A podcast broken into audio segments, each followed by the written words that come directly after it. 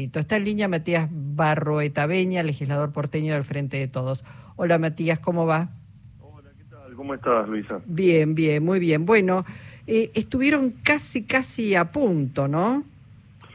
Sí, sí, a mí eh, me, me, tocó presidir la sesión porque justamente como logramos tener 30 legisladores y con uno más lográbamos el quórum, ellos optaron, tanto el presidente como el vicepresidente, la legislatura, además, todos, que son todos del oficialismo, porque no rompieron una tradición donde la principal oposición tiene también un vicepresidente de la casa y no lo cumplen, no se podían sentar ellos, entonces terminé presidiendo la sesión por, por ser presidente de la Comisión de Legislación del Trabajo. Eh, lamentablemente, bueno, no logramos los 31, pero sí eh, creo que, que vemos, por un lado, si el, nivel interno estuvieron, a ver, estuvimos sentados en la banca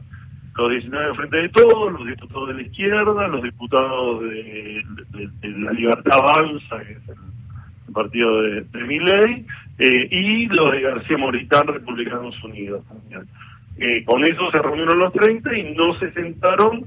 eh, sectores que están todos los días en los medios de comunicación y en el Congreso proponiendo rebaja de impuestos, que van en la campaña a firmar a escribanos diciendo que no van a meter impuestos, como el caso de Tetras, todo lo que es el sector de radicalismo de Lustó, el sector, otro sector de radicalismo, el sector de Carrió, el de Ocaña. El socialismo, el socialismo, yo siempre El socialismo. Pero sobre todo algunos que hacen, como en el caso de Tetaz, ¿no? que viene provocando, presentando proyectos, por ejemplo, para derogar bienes personales o que están a favor de derogar todo tipo de, de retenciones, lo que demuestra es que ellos cuando hablan de bajar impuestos están hablando de los ricos, de los muy ricos a los cuales no quieren cobrar impuestos, es decir, el modelo Trump. Cuando tienen la oportunidad de sacarle un impuesto que son 20 mil millones de pesos que hay que pagar en los resúmenes de la tarjeta de crédito, que viene ahí en la letrita chiquita, en el resumen que dice 1,2%, esos 20 mil millones de pesos que podrían estar en los comercios de la ciudad, en las pymes, en los trabajadores,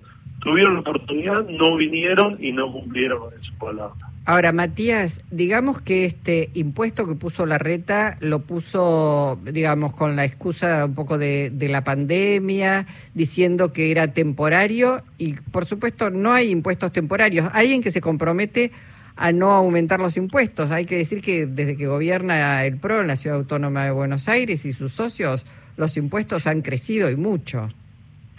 Sí, la presión impositiva subió el 53% en la ciudad. Eh, esto nosotros lo venimos viendo en la época en la que estábamos en el Ministerio de Trabajo,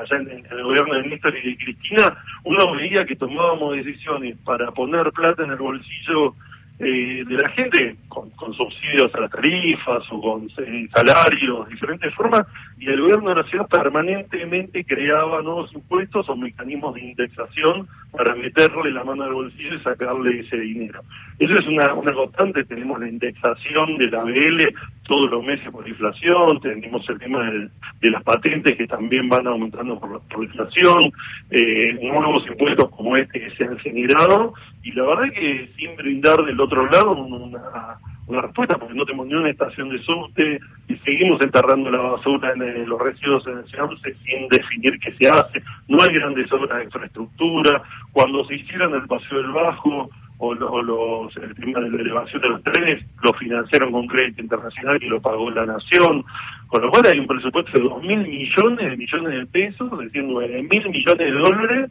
que no, no logran ni resolver los problemas de las escuelas ni de las guardias, y sin embargo todo el tiempo generando nuevos impuestos y presión impositiva que, que plata bueno que, se quita de la economía y de, de las posibilidades de, consumo. Estamos hablando acá de 1,2% sobre los consumos con tarjeta de crédito. Claro, que uno si ve y mira en la tarjeta va a ver al final, en el resumen, que hay un conjunto de impuestos donde aparecen eh, diferentes ítems y hay uno que dice impuesto a los sellos. Bueno, ese impuesto a los sellos es la financiación de la campaña de la reta en la ciudad, que en el presupuesto que presentó para el 23 son 24 millones de pesos por día en publicidad. No, bueno, es escandaloso, realmente es escandaloso y es escandaloso y compartido no solamente por el PRO, sino por este, evolución, hay que, hay que mencionarlos a todos, ¿eh? porque son todos cómplices de que todos quienes vivimos en la Ciudad Autónoma de Buenos Aires estemos eh, pagando más impuestos cuando se comprometieron a no hacerlo.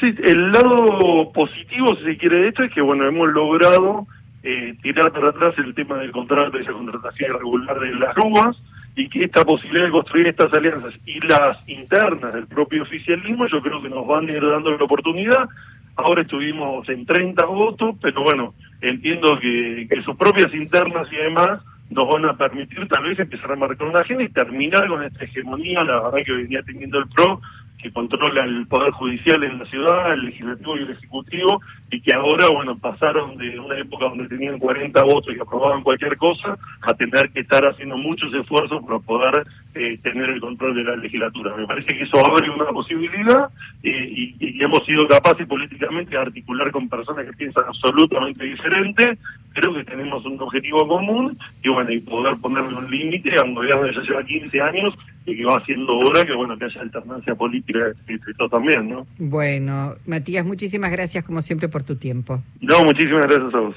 Matías Barroeta Beña, legislador porteño del Frente de Todos.